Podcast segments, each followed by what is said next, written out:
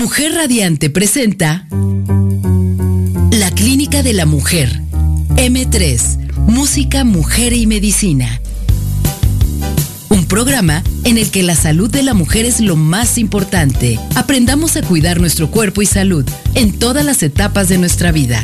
La doctora Oceania Bautista y grandes invitados nos comparten interesantes temas acompañados de música que creará el ambiente para cada momento. M3. Música, mujer y medicina. La prevención es la mejor medicina. Iniciamos.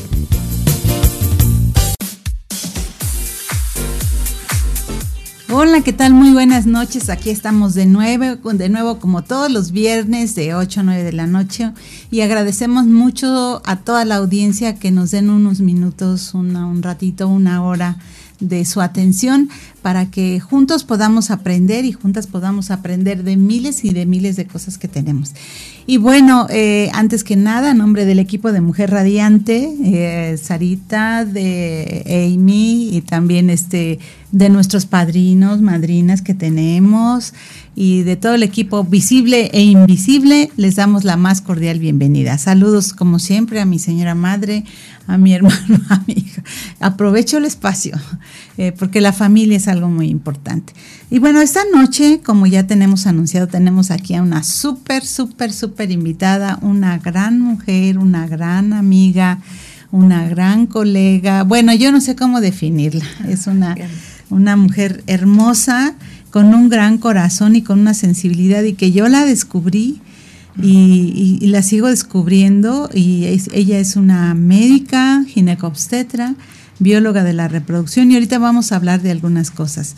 Es la doctora María de Jesús Cruz Gutiérrez. Cruz Gutiérrez, sí. Y bueno, es un amor de persona y yo la quiero mucho, la respeto.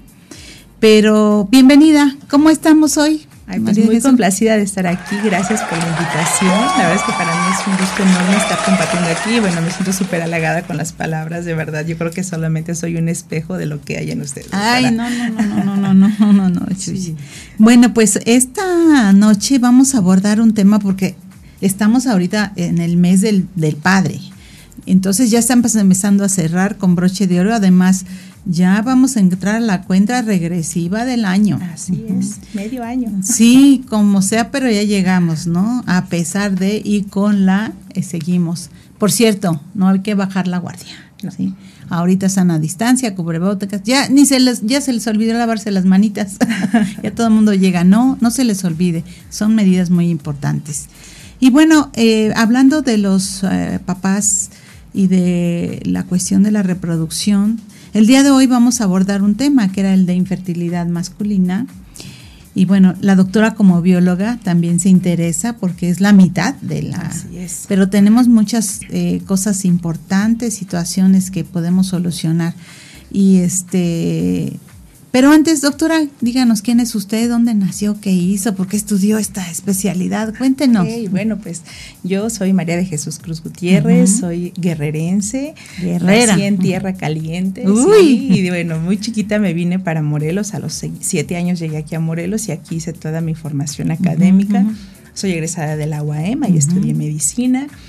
Y bueno, afortunadamente puedo decir que soy una mujer que es, que es lo que soñó ser de niña. Entonces yo siempre decía que iba a ser médico, que iba a operar señoras, que eso, era lo que jugaba. Y andaba poniendo las muñecas. Operaba las muñecas y le sacaba los trapitos de la panza. Entonces, bueno, soy, soy, soy la que, la, eh, lo que quería ser de niña y eso pues me llena de satisfacción. Eh, me, me, interesó mucho la ginecología porque es una materia de la medicina que incluye, pues bueno, primero el origen de la vida, ¿no? Todo lo que es el origen de la vida, el nacimiento, la mujer, que bueno, somos unos vasos de vida, ¿no? Entonces la verdad es que me gustó mucho eso. Aparte, eh, como especialidad, tiene lo que es urgencia, tiene lo que es cirugía, tiene lo que es consulta. O sea, es tan vasta la ginecobstetricia que uno puede desempeñarse en el área que más le guste, que más le apasione, ¿no? Y bueno, sobre la marcha de la ginecología fui conociendo lo que era la biología de la reproducción humana. La verdad es que se me hacía como ciencia ficción. Yo había leído un libro que salió como por 1934, el, Un Mundo Feliz, y yo decía, esto es ciencia Alex Huxley. Exactamente, de Aldous Huxley. Entonces yo decía, es ciencia ficción, ¿no? Cuando vi que esto ya era posible y en México se realizaba y ya podía capacitarme en eso, bueno, dije, de aquí soy, es un complemento muy, muy bello para lo que es la ginecología y obstetricia, porque vemos pues finezas de fisiología, finezas de lo que es la reproducción propiamente dicho, y, y, algo que es muy importante, que a veces nos enfocamos solo en infertilidad, pero no, biología de la reproducción es todo lo que engloba el desarrollo de un ser humano desde que nace hasta que se va. Entonces es todo su, su, pasar por la vida, ¿no? Entonces en diferentes etapas tenemos intervenciones que podemos apoyar a este, a esta, pues el, desarrollo humano, ¿no? Entonces es algo que me complementa mucho. Sí, pues doctora, Vamos a oír una canción en un minuto porque aquí es música, mujer y medicina. Excelente. Y, pero antes que nada, yo quisiera decirles cuándo conocí a la doctora. Sí. Y yo creo que le iba a sorprender a la misma doctora porque no se esperaba este, este comentario, pero yo a la doctora la conocí en un código mater, en un quirófano. Por algunas circunstancias estaba muriendo una paciente, tenía, había perdido más de cuatro litros de sangre. Y por alguna circunstancia en X hospital, en X lugar, fuimos convocadas. Y entré, la doctora estaba ahí luchando, yo llegué y ahí nos conocimos. Ahora sí que nos dimos los guantes entre sangre y entre tripas, ¿verdad? Así fue, Fue un código mater y yo no voy a olvidar nunca ese día. doctora, pero para alivianear y ahorita seguimos continuando en este tema tan candente y tan bueno. Vamos a vivir ahorita este, la, la Garota de Ipanema, chica de Ipanema, Bossa Nova. Eh, bueno, la tiene más de 50 años esta canción y fue inspirada por una chica. Ay, ese balanceo. Pero vamos a escuchar a la voz de la ginecología, que es su servilleta, yo, y vamos a oír una, es, es una, es una composición, es un arreglo y hecho por médicos, médicos, este, médicos morelenses, y bueno, a ver qué le parece, doctora, para relajarnos y escuchar esta rica. Me voy a deleitar. Perfecto, vamos a hacerlo, todos, cerremos nuestros ojitos. Y bueno, este, ¿qué le pareció la música, doctora? pues muy, rica, muy, muy, eh, muy candente, muy rico. Exactamente, no, ese va muy Bueno, pues es una canción que yo precisamente le dediqué porque me decían que una mujer cantándole a la chica de Ipanema. Le dije sí a mi hija. Y creo que usted también tiene hijas. Así, dos, dos. Claro que sí. un beso a mis pequeñas. El poder de las mujeres. Así es. Bueno, antes que nada, los invitamos a si quieren preguntar, hacer comentarios al 777-610-0035, WhatsApp en cabina, o también nos pueden escribir preguntas, hacernos comentarios en www.soymujerradiante.com. De verdad los estamos escuchando y bueno, y en este vamos a entrar a este tema eh, que tiene que ver con los hombres, ¿no? Este, y, de este gran encuentro que yo tuve con la doctora, precisamente que nos conocimos ahí, la paciente se salvó. Sí, doctora. Se salvó. Un caso de éxito, afortunadamente. Sí, afortunadamente, ¿no? Fue algo. Y yo ahí conocí a la doctora y vi la capacidad que teníamos ahí los dos. Nos encontramos y como que fue un alivio. Muy buena sinergia hicimos en ese momento. Claro, o sea, o sea, ni nos presentaron, ahí nos presentamos de, guante, de guante a guante. Así es. Ahí entre compresas y sangre y todo eso. Bueno, pero pues el, destino es así. Este, pues, doctora, vamos a empezar con el tema eh, de los hombres. Le invitamos a que todos los hombres. ¿Qué porcentaje tenemos de infertilidad masculina? Porque ya habíamos hablado un poco de esto. El porcentaje siempre como es responsabilidad de la mujer, ¿no? Pero cuéntenos, doctora, ¿Cómo está este asunto?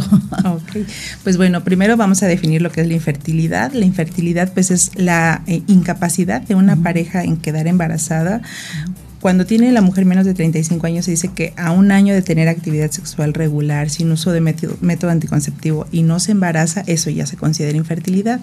O cuando la mujer ya tiene más de 35 años, con seis meses que lo está intentando y no lo consiga, ya se considera infertilidad. Ahora bien, la infertilidad vamos a dividirla por causas, causas femeninas, causas masculinas y mixtas, ¿ok?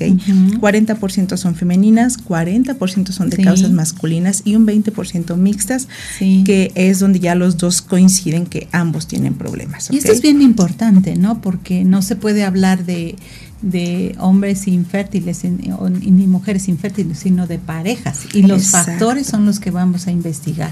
Exactamente. Entonces, bueno, ya, ya definimos esta parte. Y doctora, ¿cuáles son los principales eh, enfermedades o o clasificaciones que tienen los hombres. Vamos a hablar ahorita de hombres. Ok, pues bueno, eh, con los hombres primero hay que conocer que pues, su participación de ellos es dar el espermatozoide, este gameto masculino que es el que nos va a dar la mitad de información para la formar exactamente un ser humano. Y bueno, estos espermatozoides que son pequeñitos, pero no por ser pequeñitos tienen menos cantidad de, cromosomas, tienen exactamente la misma información que un óvulo que es 200 veces más grande, imagínense. Pero estos espermatozoides que tienen producción diaria tienen ciertas características que deben de conservar para poder ser fértiles para poder fecundar un óvulo. Y cuando estas características se alteran, pues entonces es ahí donde se dice que la infertilidad es a causa del factor masculino. Los principales factores de riesgo o las principales causas de infertilidad masculina tienen que ver con infecciones, infecciones que a veces no tienen síntomas los hombres, ¿ok? Y que no se han tratado adecuadamente ni se sabían que existían. Otras tienen que ver con malformaciones eh, varicosas o, varices a nivel testicular. Otras tienen que ver con algunas malformaciones eh, desde el nacimiento congénitas eh, cuando falta que se formen algunos conductos, o bien algunos tienen que ver con alguna alteración genética eh, que impide que los espermatozoides se produzcan adecuadamente en los, espermato en los testículos. Entonces, todo esto es importante que se conozca y saber estas causas pues hace que nosotros vayamos enfocándonos al estudio dirigido en cada paciente, no cada hombre tiene su propia historia. Una cosa muy frecuente que sucede en, en nuestra población es el uso de anabólicos. A veces los hombres atletas sobre todo usan anabólicos y eso es un impacto negativo en la producción de espermatozoides en los gimnasios. Vamos a hacer ahorita un corte, esto se está poniendo bien bueno y con esto regresamos.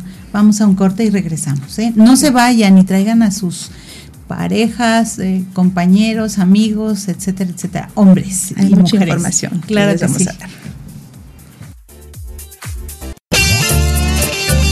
M3. Música, mujer y medicina. Información y música para la prevención y la salud de la mujer. Continuamos.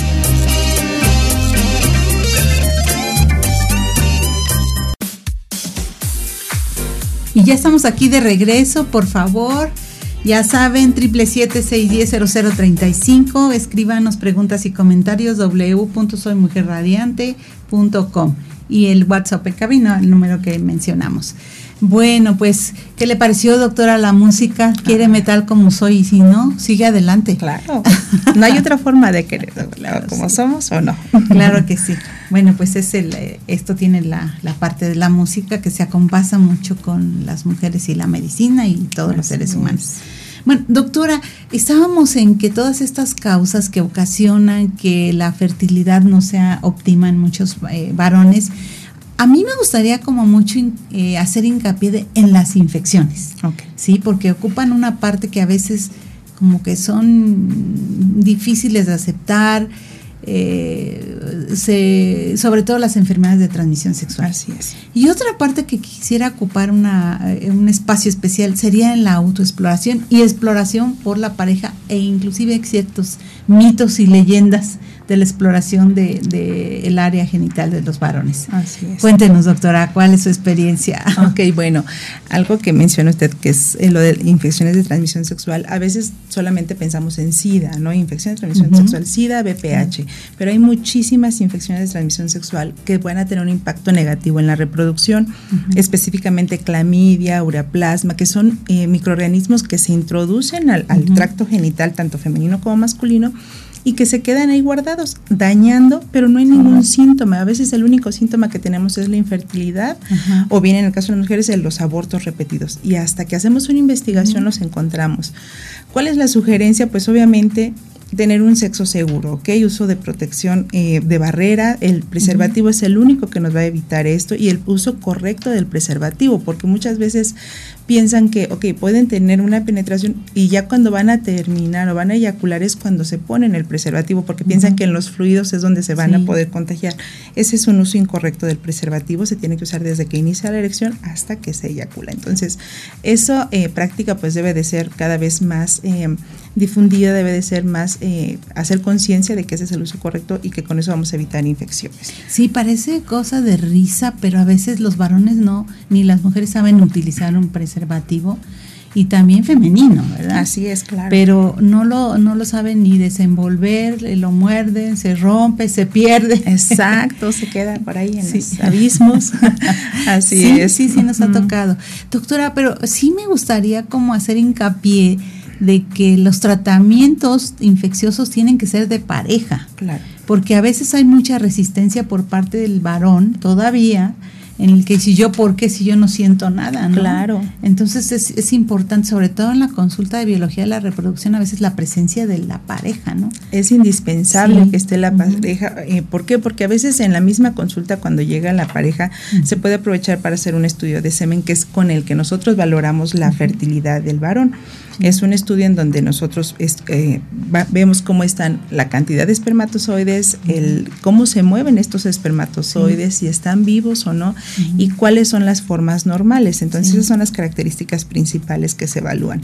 Si un hombre tiene unas características normales, pues le ponemos palomita y ya pensamos, sabemos que eso no es una condición para que no se embarace la pareja.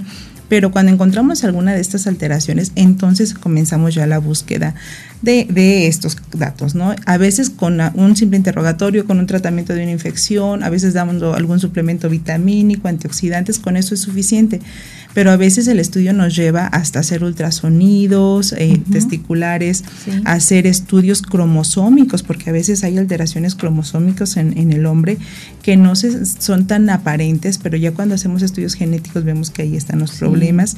Entonces, insisto, cada caso es, es muy, muy específico y tenemos que ayudarlos a, encontrar cuál es el punto, cuál es el factor que está condicionando esta, esta alteración y resolverlo, que para eso estamos nosotros. Afortunadamente, eh, y lo comentábamos, hay solución para los problemas, ¿no? Si, eh, si hay eh, conteo disminuido, si hay falta de motilidad en los espermatozoides, si están alteradas algunas formas de estos, pues bueno, nosotros tenemos formas de seleccionar a los mejores espermatozoides para poder hacer que con estos espermatozoides, si hay una suficiente cantidad, poderlos introducir a útero y que ellos busquen el óvulo y se dé un embarazo lo más parecido a lo natural, que eso es una inseminación intrauterina. O bien cuando ya el caso es un poquito más severo, hacemos algo que se llama fertilización in vitro o un ICSI, que es inyectar directamente un espermatozoide dentro de un óvulo para poder eh, lograr un embarazo. Y eso sí es de suena ciencia ficción, ¿no? Así es. O sea, los avances. Pero yo insisto mucho en la cuestión de la cuestión social y psicológica a veces. Fíjese, le voy a platicar algo en la de la prehistoria cuando yo estudié. no, de los inicios. A veces había tanta resistencia de los varones a hacerse el, seminograma, a ver cómo estaban esos experimentos, es de los nos define movimiento, calidad y cantidad de todos estos malformaciones de los espermatozoides. Que había un examen que se llamaba Sims-Huner Claro. Y, y, y, como el varón no quería llevar la muestra de semen, la señora después de tener la relación sexual iba corriendo al ginecólogo para que se hiciera una recuperación de muestra de los espermatozoides que se daban en el fondo de saco y en el cuello para ver si era fértil el varón. Y era a veces no tan precisas estas pruebas, pero no había otra manera de poder decidir si ese varón, su pareja, por miedo o por eh, prejuicios que se hicieron seminograma, ¿no? Sí, y, hasta la vez, de hecho, eh, ya no es tan común, afortunadamente, pero a mí me tocó ver pacientes, parejas que llegaban al consultorio y el esposo me decía, doctora, le traigo a mi esposo, a mi esposa, perdón, porque algo le pasa porque no se puede embarazar, atiéndala y era de atiéndale a ella porque yo soy el hombre y yo estoy bien. O sea, a veces el hombre confunde de tener una erección adecuada, una, un desempeño sexual adecuado, piensan que con eso ya son fértiles. Y no, el semen es solamente un líquido que sale de su cuerpo pero los espermatozoides son esas células que vienen desde el interior de los testículos que son los que van a ser fértil o infértil a un hombre. Entonces, a veces eyaculan el semen, pero sin espermatozoides, que ese también es un caso ya muy severo que se llama asospermia, que es cuando ya no tiene nada de espermatozoides, pero afortunadamente, insisto, para esto son los estudios para saber si es una zoospermia definitivamente por daño en el testículo o es simplemente una zoospermia obstructiva, que es muy parecido como cuando se hacen la vasectomía a los hombres. Ese es un tipo de zoospermia obstructiva, pero aparte hay otro tipo de condiciones que regresamos a las infecciones o malformaciones, ¿no? Y, y esto es importante que como población eh, masculina se den cuenta de que pues tienen una participación muy importante en la reproducción que su estado metabólico, su estado físico va a tener un impacto positivo o negativo en, en, este desempeño de, de, un ser humano, en la formación de un ser humano. Ahorita con las enfermedades de la diabetes, hipertensión, con el uso de medicamentos, pues todo eso se puede ver alterado. A veces decimos, ay, a mí no me pasa nada, ¿no? Y yo fumo, tomo, algunas drogas y demás, y eso tiene un impacto negativo siempre en la, en la reproducción. Se habla del tabaquismo, con 10 cigarrillos al día podemos ser un, ese puede ser un factor de riesgo para que ya sea un hombre infértil, por ejemplo, ¿no? La obesidad, la prediabetes o la diabetes también son factores que condicionan esto. Y bueno, lo que hablábamos de las infecciones tan recurrentes que también van a estar ahí. Y además, eh, poner como un mucho hincapié en que la historia clínica en biología de la reproducción para el varón es bien importante. Claro. Porque desde los antecedentes de estas infecciones que tenían parotiditis, lo que eran las famosas paperas, enfermedades febriles muy intensas, no sabemos ahorita con el COVID también, o sea, estamos, ¿no? Que fueron infecciones con un ataque de citoquinas muy fuertes, ¿qué pudo haber alterado? Eso lo vamos a saber, son buenos motivos de investigación. Claro. Porque mucha gente tuvo COVID. ¿no? Y, y, se inflamaron todos sus tejidos. Así es y, y algunos ah, empleos no que han tenido los eh, o sea que de qué se ha ocupado. Golpes que se dan en los eh, a nivel genital. sí eh, las patadas ahí en el fútbol no Exacto. golpes en los testículos. O simple y sencillamente doctora lleguemos a la exploración. No quería llegar tan rápido pero no ¿Cuántas veces alguien tiene la bolsa escrotal presente, pero no existe el testículo? Muchos niños nacen con el testículo que no está descendido. Exacto. Y ya desde ahí podemos ir pensando, ¿no? De, porque los testículos son estas gónadas muy sensibles al calor, ¿no? Claro. ¿Nos podría hablar de eso? Sí, por supuesto, y de hecho es algo que, que, bueno que lo toca, porque creo que como mamás, como eh, eh, pues mujeres de casa, hablando de, que somos las primeras que a veces cambiamos los pañales y, y, nos damos cuenta de cómo están las gónadas de nuestros hijos, hablando de los varones, es muy importante eso, ¿no? Saber si estamos teniendo, eh, si el bebé tiene sus testículos descendidos o no, o sea, pueden estar las bolsas, pero puede haber ausencia de testículos. A veces el testículo sí está abajo, pero de repente se regresa. Entonces, o a veces les dicen, no, espérate, ya le va a bajar el testículo cuando crezca. No, o sea, un bebito tiene que tener sus testículos descendidos máximo al año y medio, dos años. Si esto no se consigue, tienen que tener una atención en, con un, este, eh, ya sea con un cirujano pediatra, con un andrólogo o con un biólogo de la reproducción, justo para explorar esto con el pediatra, que sería como el primer contacto. Sí, porque además hay un ligamento, el gubernaculum testis, el gobierno del testículo. Exactamente, así es. Así como su nombre lo dice. Y también testículos que no descienden se malignizan. Exactamente. Entonces, más adelante pueden tener cáncer de testicular los hombres que sí, son. Sí, y en edades tempranas, no estamos hablando de 13, 14, 15 años, están detectando cánceres, ¿no? Fíjese, doctora, qué importante ir ya, irle midiendo ¿no? a, estas situaciones que siempre hemos dicho aquí, es el lema de este programa que la, la mejor medicina siempre será la prevención. Siempre. Entonces una detección oportuna y un tratamiento este, inicial puede hacer que alguien pueda tener su, su fertilidad, ¿no? Así es. Estas, también algunos empleos, ¿no, doctora? Sí. Que hay que investigar. Hasta el tipo de ropa en los varones. Claro, el, el por qué los testículos están afuera, hablando de gónadas, digo, nosotras las mujeres tenemos nuestros ovarios adentro, de nuestro cuerpo. Bien puestos. bien puestos, exacto, pero los hombres los tienen afuera por una simple y sencilla razón. Necesitan tener una temperatura menor a la temperatura corporal y justo los testículos tienen esa capacidad. Si hace calor el testículo, bueno, la bolsa del, del, escroto se alarga para separar los testículos del calor del cuerpo y si hace frío se suben un poco. Pero ¿qué pasa ahora con la ropa? Ropa que usamos, toda sexy, toda pegada. La tanga. exacto, y los, y los testículos siempre pegados al cuerpo y eso pues va a generar un aumento de calor. Eso de por sí ya daña, ¿no? Aparte, los, si, si de parte del calzón le ponemos el pantalón súper ajustado, también se va a dañar el testículo. Entonces eso es muy importante que hay que regresar o por lo menos cuando se pueda dejar que el testículo esté libre, que pueda alargar, bueno, colgarse o retraerse a su, a su, a su necesidad de temperatura. Y las actividades o la, labor que desempeñan los hombres es bien importante. Hay grupos de, población de trabajadores que van a tener mayor daño a testicular. ¿Cuáles son? Los que se dedican a la industria de pinturas, de, químicos, a los que se dedican a fumigar, los que se dedican a las minas, los que se dedican a eh, usar máquinas de, de eh, ay, se de construcción, con vibración, exactamente, con vibraciones. Todos esos son hombres que van a tener disminuida exactamente su fertilidad y ya sea de una u otra forma se va a alterar. Los que se exponen al calor tan alto en, fundidoras, en, en, hornos, que están en eso, también van a tener afectación de la Híjoles, pues cuántas cosas no hay que explorar y sobre todo que son preguntadas y, y, conocer la historia natural de, de esta parte.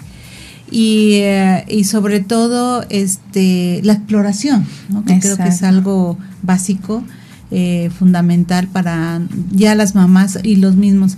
Eh, inclusive las parejas. Así es. En, dentro del tenemos corresponsabilidad en detectar algún problema en nuestra pareja, no, claro, así como muchos hombres participan en la exploración de mamas y muchos hombres han detectado el cáncer de mama, dice, oye, tienes, tienes, una bolita aquí, ¿no? Y también, o la presencia de varicoceles, ¿no? Que se ve así, aparte del Como gusano, dice, ¿no? Con una bolsa de gusano. Ajá, y entonces la exploran y dice uno, bueno, ¿qué pasó?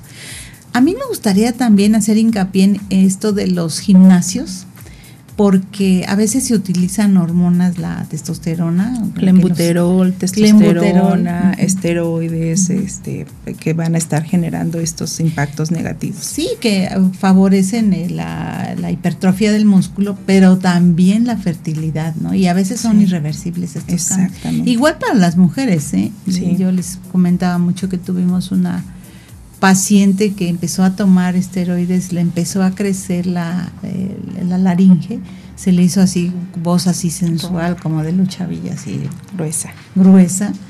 Y también empezó a tener hipertrofia de clítoris. Pero en los varones tiene otro efecto.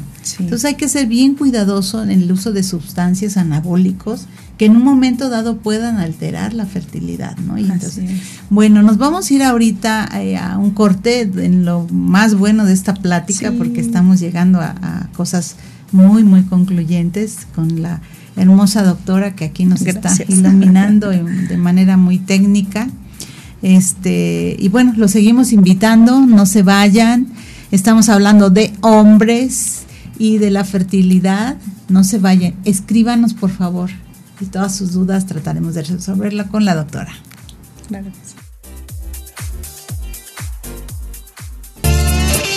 M3, Música, Mujer y Medicina. Información y música para la prevención y la salud de la mujer. Continuamos.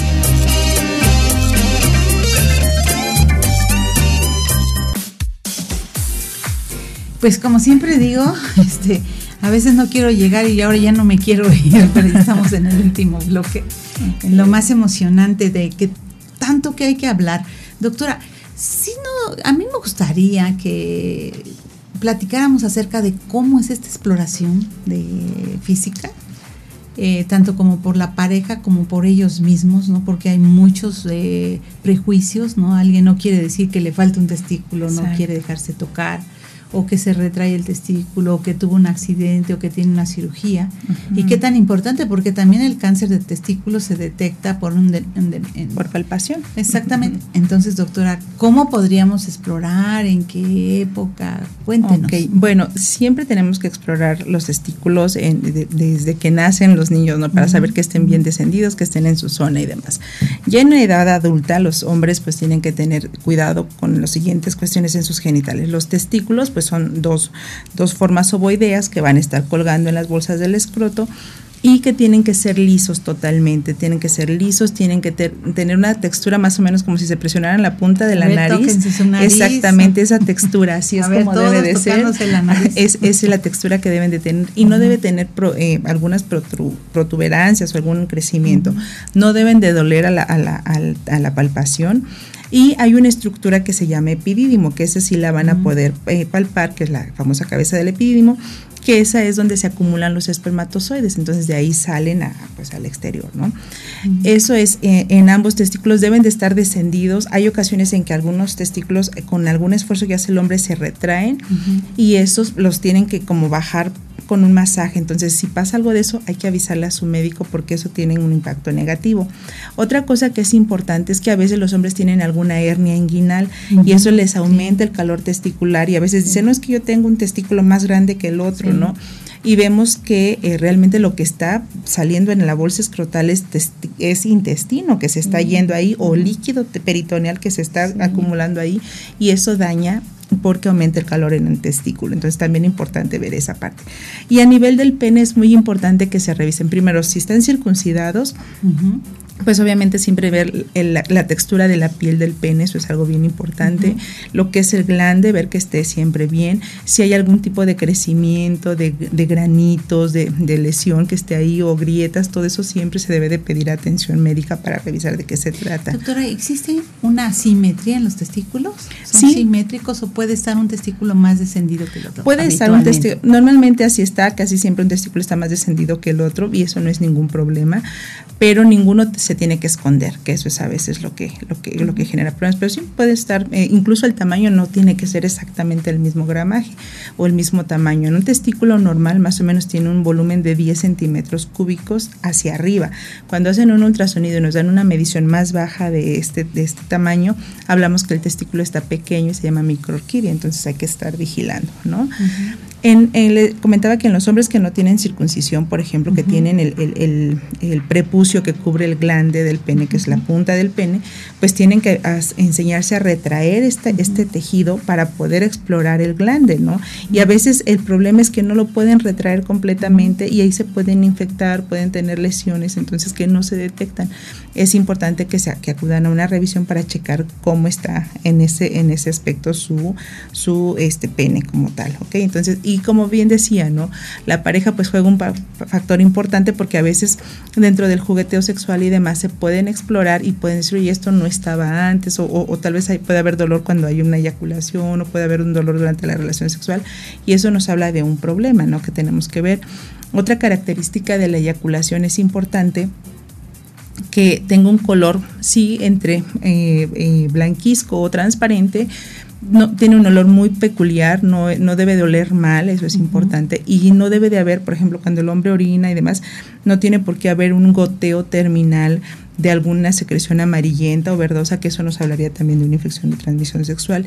Y una parte muy importante que a veces no les decimos a los hombres que se exploren son las ingles. Las ingles es justo ese pliegue que se forma entre el abdomen y las piernas y a veces ahí se forman algunas eh, bolas, válgame la expresión, que son eh, nódulos que están ahí o ganglios que están inflamados y que nos avisan de que hay un problema importante, desde una infección que se puede tratar fácilmente o un cáncer testicular que se puede estar desarrollando y que no lo hemos visto. Y además existen muchos prejuicios hasta para la exploración, ¿no?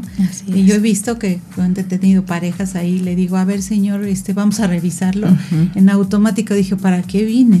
Sí, exacto, les da mucha pena, ¿no? Les da mucha pena. Pero explorar estas áreas y ver, inclusive con el colposcopio, con lo que vemos la vagina, se puede hacer una penioscopía. Ah, claro. Y bueno, nada más con esta cámara y estos lentes podemos ver y se le pide al varón que retraiga el prepucio para ver la uretra, porque ahí sí pasan los espermatozoides y a ver si hay lesiones, a veces acominadas de virus de papiloma. Así es. Y puede alguien tener una hipospadias, a tener el, el orificio Alteraciones de, cómo sale como malformaciones, como lo que nos estaba diciendo, que pasamos primero a las infecciones, a las malformaciones también que existen, ¿no? Entonces creo que esto es algo bien importante y perder estos miedos y prejuicios de decir me está pasando, ¿no? Porque platicábamos ahorita de algo bien interesante, doctora, que me decía acerca de cómo ha cambiado la actitud de los varones, ¿no? Con respecto a esto. Sí, inicialmente. Sí, claro, el cómo llega una, antes era de, de estudia la mujer porque yo sé que estoy bien, y ahora muchos varones son los que me dicen, oiga doctora, creo que yo tengo un problema de fertilidad porque cuando estaba chiquito tuve un problema en el testículo o me dieron paperas o sabe que veo que mis testículos están más pequeños, entonces quiero que me estudie. Ya por lo menos he tenido unos tres, cuatro casos de parejas que llegan y, y el varón el que pide la consulta y eso la verdad es que es muy prometedor, ¿no? Porque estamos hablando de apertura, de conocimiento, de autoexploración. Y responsabilidad, más Exactamente, de una de una coparticipación, ¿no? Que es así lo que es una pareja al final de cuentas, ¿no? Y bueno, creo que esto eh, nos da paso a poder nosotros saber un estudio completo del varón y ofrecerle una alternativa de tratamiento adecuada a cada caso que se presente.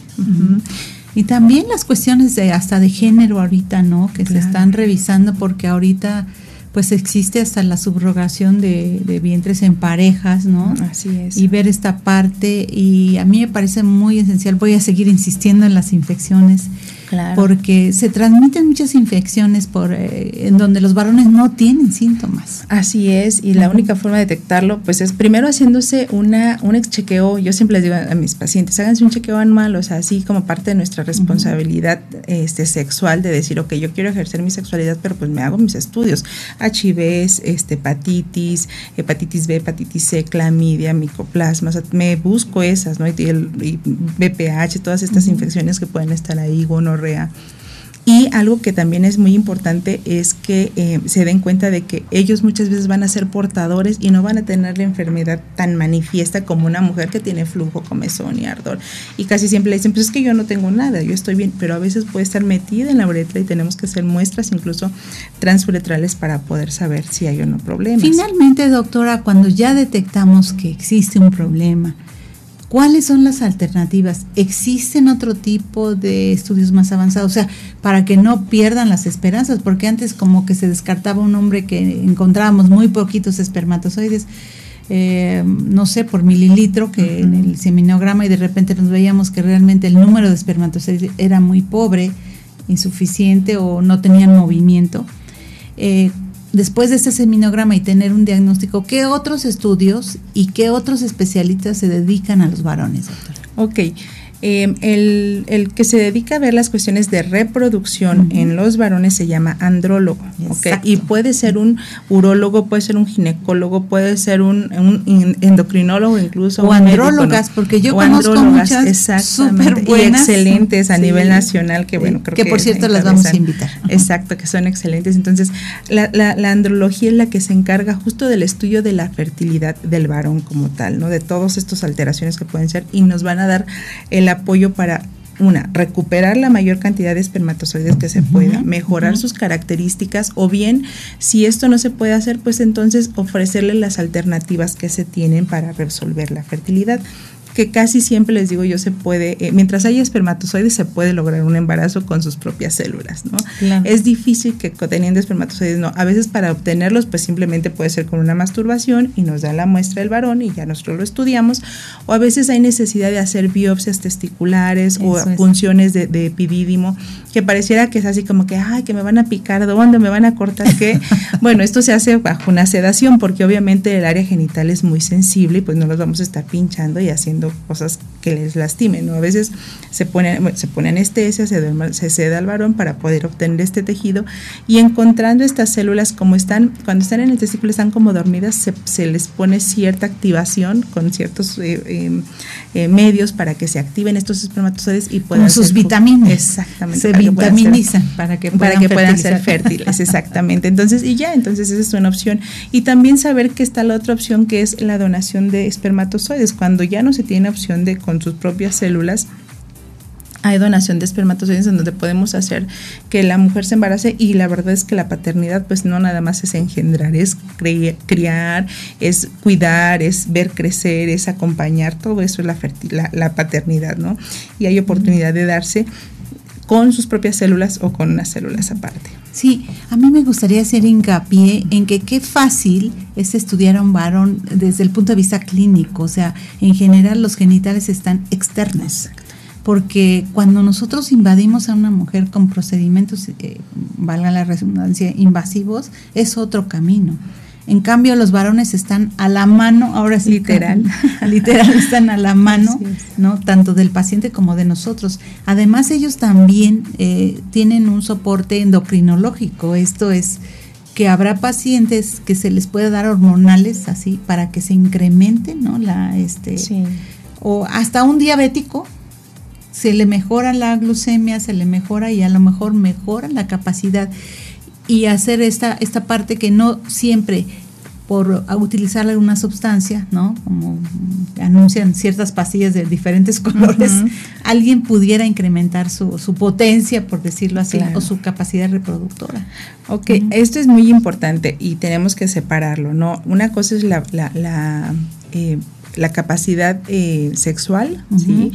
Y otra cosa es la capacidad reproductiva. ¿Por qué? Porque yo puedo tener, bueno, varón puede tener un muy buen desempeño sexual, una erección, puede mantener una erección por mucho tiempo y demás, pero no es fértil, ¿ok? Exacto. Y a veces hay varones que son fértiles, pero no tienen una adecuada erección, tienen disfunción eréctil y no hay forma de que en una relación sexual pues tenga una erección y eyacule. Entonces, hasta para eso tenemos técnicas de recuperación de espermatozoides. Sucede mucho con los pacientes diabéticos, pacientes hipertensos que toman muchos medicamentos, que eso hace que su, su, O que han estado infartados. O que han estado infartados. Entonces, nosotros tenemos forma de obtener sus espermatozoides para poder fecundar a su mujer. Y algo que quiero también aprovechar este espacio es para decir que pueden hacer preservación de sus espermatozoides. A veces hay casos de hombres jóvenes que se detectan con cáncer testicular y que requieren quimioterapia o incluso requieren que se les extirpen los, los testículos y bueno, ellos pueden dar espermatozoides y se pueden almacenar, se pueden criopreservar. tratamiento. Exactamente, en lo que se les da el tratamiento y ellos ya tienen eh, preservados estas células y cuando ellos elijan con la persona que elijan, pues ya pueden hacer uso de ellos para, para, para buscar una descendencia. Hay hasta series en las, en las eh, por ahí, no voy a decir anunciar, pero hay series con, con, esta, eh, con esta historia. Doctora, siempre el tiempo se nos va acabando, vamos a tener ahorita todavía unos minutos, pero yo siempre me gustaría hacerle que nos dijera cinco cosas muy importantes a tomarse en cuenta no me gusta que nadie las prepare, que le salgan de su corazón y de su ejercicio profesional, que podría darles a nuestro auditorio en cuanto a ese factor masculino de esterilidad.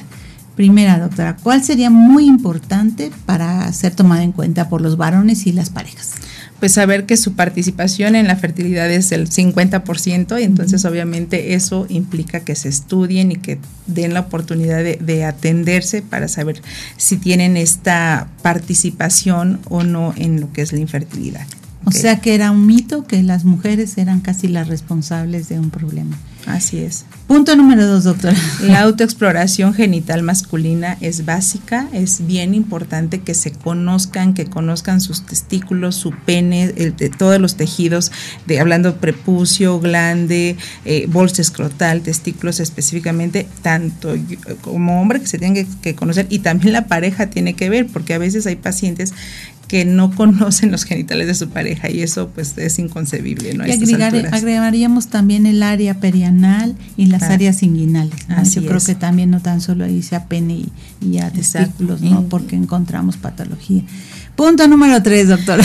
Prevención de infecciones de transmisión sexual. Eso es bien importante, saber que todos nos podemos infectar, o sea, no, no, nadie podemos escaparnos si no tenemos los cuidados adecuados. Entonces, eh, porque creo que el principal error de, o por qué nos infectamos es pensar que a mí no me va a pasar, o pensar que, ah, yo estoy bien, o ella está bien, o sea, no, hay que saber que es un riesgo y que nos podemos contagiar, entonces hay que prevenir infecciones, y si tengo algún síntoma, o, por, o hacerme un estudio, un check-up anual para saber si tengo o no tengo alguna infección, y tratarla, ¿no? A veces hay infecciones que, bueno, ya, ok, ya tengo esta infección, pues ahora me cuido y me trato oportunamente. Perfecto. Punto número cuatro.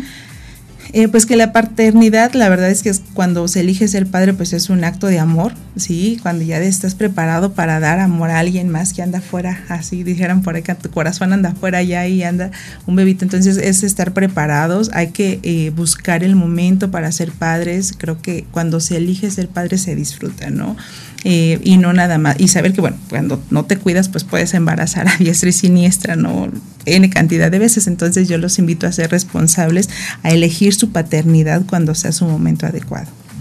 Última, pues bueno, saber que la salud sexual es muy importante, la salud reproductiva es muy importante y que se tienen que tener esa, esa cultura de, eh, prevención, de vigilancia y saber que hay factores externos, ambientales, eh, de, de, eh, del gimnasio, laborales, que van a tener un impacto negativo en la salud reproductiva del hombre. Entonces, pues quitar esos factores si es que quiero tener una, salud este, reproductiva adecuada para no estarme dañando con sustancias, con tabaquismo, con algunos problemas endocrinológicos. Entonces, pues, hacer una eh, buscar nuestra salud integral.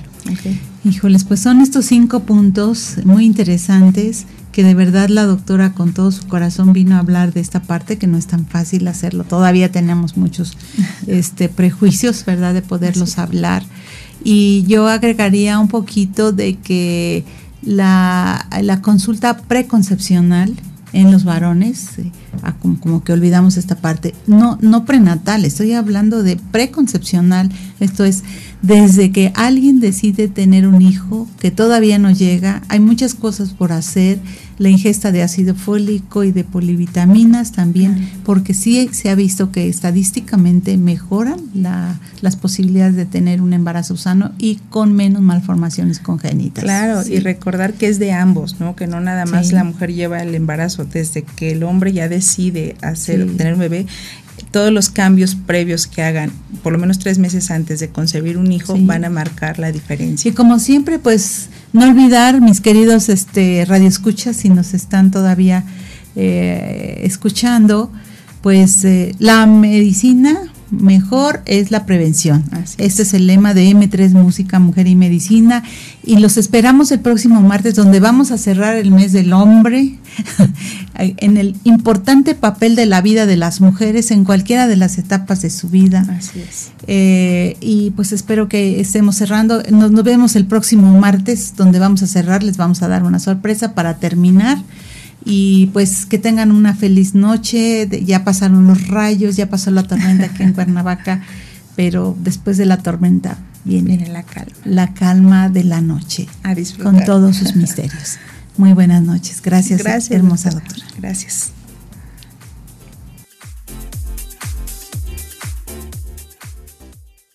Mujer Radiante presentó La Clínica de la Mujer. M3 Música, Mujer y Medicina. El programa en el que la salud de la mujer es lo más importante. La doctora Oceania Bautista, con talentosos invitados y la música que acompaña estos interesantes temas, te espera en la próxima semana para seguir aprendiendo cómo cuidar nuestro cuerpo y salud en todas las etapas de nuestra vida. M3, Música, Mujer y Medicina.